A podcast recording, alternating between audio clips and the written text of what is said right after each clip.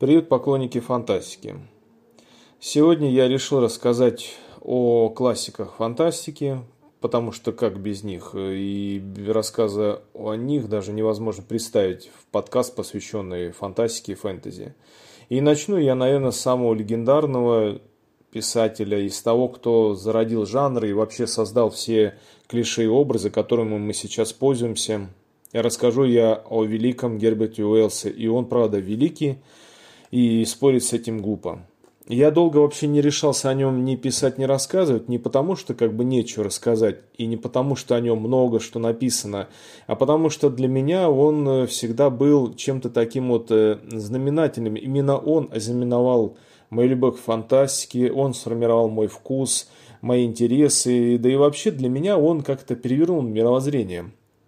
Может быть, способствовал как-то эпоха, или еще что-то, но когда я прочел его впервые, я был просто в каком-то шоке, что ли, оцепенении. И многие последующие авторы, даже пусть они были интересны, они не вызывали во мне такого, что вызвал когда-то Герберт Уэллс. А тогда был ведь пятый класс. Долгое время библиотекарь отказывалась мне э, давать читать его книгу как сейчас помню, это был «Человек-невидимка» и рассказы. Она ссылалась на то, что я еще слишком маленький, давала какие-то мне детские книжки, я их не читал, каждый раз просил-просил, и в итоге уже через свою мать кое-как я смог выбить эту книгу. И все. Я читал, читал, читал его, пока в глазах не начинало резать и буквы не начинали расплываться. Оторваться от Гербертуэса было невозможно. Я искал его везде, повсюду. Я искал его в книжных магазинах, я читал э, все, что было с ним связано, все его рассказы, произведения в библиотеке. И это было что-то удивительное. Почему удивительное? Потому что Герберт Уэллс это не только фантаст, это не столько фантаст, это больше, чем фантаст. Герберт Уэллс это человек-эпоха. Все в нем было каким-то невероятно заостренным и невероятная фантазия и его политическая, общественная деятельность. Герберт Уэллс был во всем. Э, это человек, человек время, это весь 20 век, это конец 19 начало 20 века. Смело можно знаменовать это время временем Герберта Уэллса. Чем же он так меня поразил? Ну, во-первых, то, что в произведениях Герберта Уэллса сочетается и научная фантастика, сочетается детектив, а также элементы готики. Да-да, и это наследие английской прозы.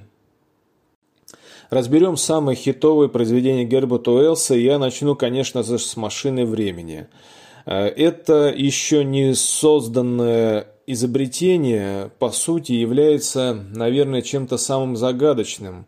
Ведь э, время, оно присутствует везде, и вместе с тем его как бы и нет. Что это такое, э, до конца непонятно, наверное, многим. И почему оно идет именно так, а не идет иначе? Почему, грубо говоря, разбитый стакан э, не собирается в обратную сторону? Хотя теоретически об этом говорили многие видные физики. В принципе, хотя бы путешествие в будущее теоретически возможно. Но опять-таки это все теоретически, и мы не будем сейчас касаться этого вопроса, чтобы, ну, скажем так, не выглядеть смешными. «Машина времени» – это не просто фантастический роман о фантастическом изобретении. Это и антиутопия, и утопия. Это роман предсказания, роман предостережения. Начнем с того, что вообще Герберт Уэллс был свидетелем э, слома прежнего времени и очень многих острых моментов э, на нашей планете. Это и мировые войны, и э, крах прежней викторианской системы отношений в Англии, политики Англии, вообще уход Англии постепенно с мировой владычицы на второй план – это кризис э, капитализма, из которого он впоследствии удачно вышел, но на тот момент казалось, что капитализм может и не выдержать. И все это отразилось в его произведении. Уэллс показал именно социальное расслоение, в каком-то гротеском виде, к чему может это привести. Я напомню, что по сюжету э, изобретатель попадает в будущее, где существует э, две расы людей. Первая живет наверху, она изнеженная, она полностью инфантильная, живущая в свое удовольствие, практически, можно сказать, деградировавшаяся, такая дебилившаяся даже. А внизу же живет грубая, ужасная раса, которая, напротив, она занимается механизмами, они рациональны, холодны, но они живут просто как звери, как хищники, занимаясь каннибализмом. Сложно сказать, какая из этих рас лучше, какая хуже, но главный герой в ужасе понимает, что это есть будущее человечества. Она, нужно отметить, что Марлоки – это сам термин – это не выдумка Герберта Уэллса, так называли рабочих, живущих в шахтах. И даже была книга «Социальная драма» шотландского писателя. Э, дело в том, что эти шахтеры по тем временам в ряде стран, в том числе и в Англии, жили в ужасных условиях, в том числе и дети, которые были вынуждены уходить в забой. Они жили практически все время под землей. И эти ужасные картины натолкнули Уэлса на создание мрачного образа марлоков. Следует сказать, что вообще путешествие во времени – это нечто фантастическое даже для жанра фантастики. Разные механизмы, полеты на Луну, э, погружение в бездну океана, под землю – все это было фантастики, все это как бы, ну это как бы вот э, лежало на поверхности, нужно было только красиво это изобразить. О путешествиях по другим планетам писал еще и Вольтер, о прототипах подводных лодок писали многие авторы, в том числе философы, включая Фрэнсиса Бэкона. Но путешествие во времени до этого момента это было что-то невероятное. Э, кстати, э, все родилось с рассказа «Аргонавты во времени», тоже достаточно очень интересным, но, можно сказать, недописанным. А вот машина времени, она уже является некой такой квинтэссенцией всех тех измышлений э, философских воззрений, которые были присущи Герберту Уэллсу. Второй роман, который взбудоражил мое сознание, был «Остров доктора Моро». И я рекомендую его прочесть, потому что это классика хоррора, это сочетание и фантастики, и хоррора, и детектива, и это просто прекрасно. Э, рассказывают, и что интересно, манера письма Уэллса, она э, вводит в заблуждение читателя. Кажется, что он пишет это на самом деле, как будто это хроники, его воспоминания. Я даже в детстве сомневался, может быть, он на самом деле был где-то на этом острове, может быть, он путешествовал во времени, что-то же он, видимо, знал, видел, но как же он пишет так реалистично. Читая Жюля Верна, я не знаю, читая Зиму, ты понимаешь, что это просто фантастика, хорошая фантастика, качественная, а читая Уэллса, тебе кажется, что этот человек просто вот он э, только что спасся с острова доктора Моро или вернулся из будущего, и вот рассказывает тебе то, что он видел. Остров доктора Моро – это такая острая социальная драма, которая несет в себе очень много слоев. В ней показано и психологизм, и отчужденность, и мрачность понимания человеческой природы. Я бы даже сказал, э, здесь он касается некоторых таких вот э, религиозных вопросов, потому что, по сути, что делает профессор Моро, создавая из животных людей? Он подвергает их вивисекции, вивисекции не только физической, но и духовной. Он навязывает им э, такую религиозную мораль, он порождает религию, он становится диктатором. По сути дела, в «Острове доктора Моро», я вот сейчас рассказываю вам, э, осознаю, э, продемонстрирован механизм зарождения диктатуры, по сути. Ведь механизм зарождения диктатуры, он может быть не обязательно политический, общественный, он также может быть и религиозный механизм везде одинаковый. Это и секта его остров, и государство, тоталитарное государство.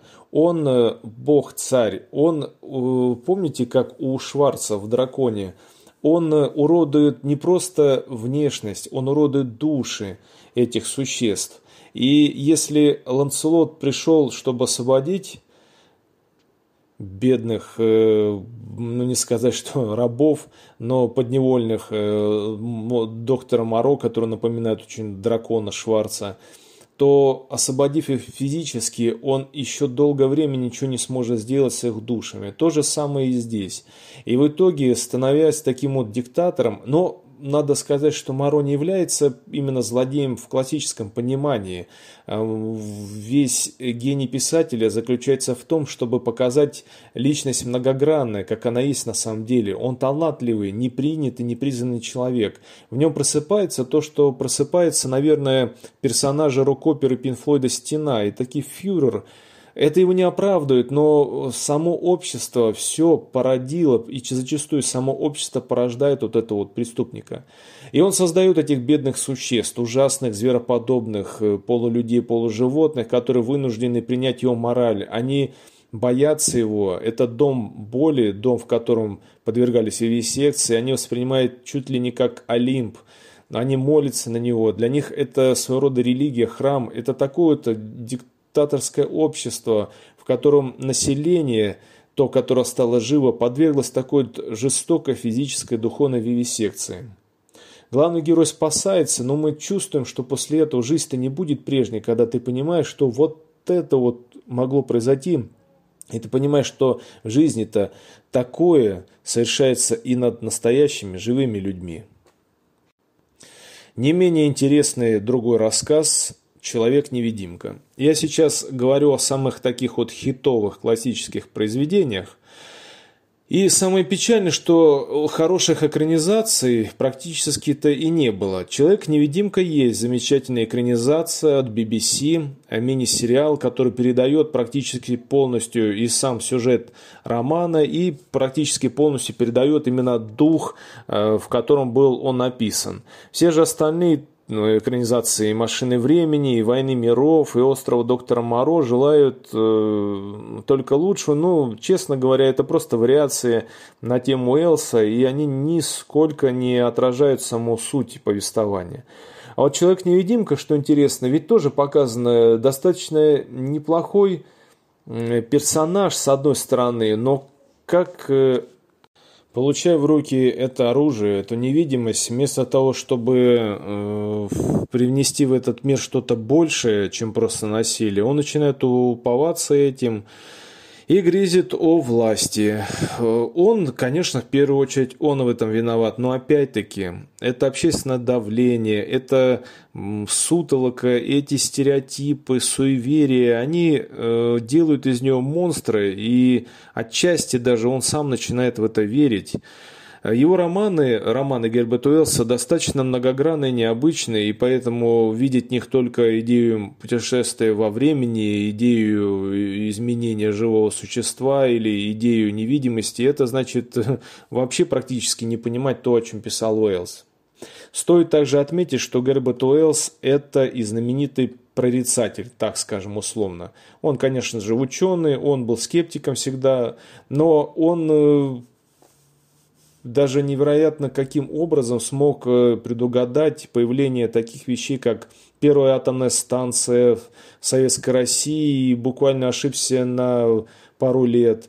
Это и такие изобретения, связанные с невидимостью, изобретения, связанные с атомной энергетикой. Это и воздушные аппараты. Он прогнозировал появление фургона с двигателем внутреннего сгорания для развоза грузов – мастерские вдоль дорог, э, железнодорожные пути, э, которые будут расширяться. И, в принципе, даже, даже общественные многие явления он предугадал, в том числе и э, он часто предупреждал правительство Англии весь мир о грядущей катастрофе в виде Второй мировой войны, о возрастающей э, роли военной машины Германии, об этом ужасном кризисе, которому подводит история. К сожалению, никто к нему не прислушался. Вернее, все-все понимали, но никто ничего не хотел и не мог уже сделать. Герберт Уэллс – это, конечно же, невероятный человек, невероятный писатель, его можно считать и сейчас. Он абсолютно актуален, он пишет интересно, легко и очень современно. Поэтому я рекомендую вам прочитать его. Но также советую подписаться на наш канал, читать нас, смотреть, Пишите свои впечатления, комментарии. Пока.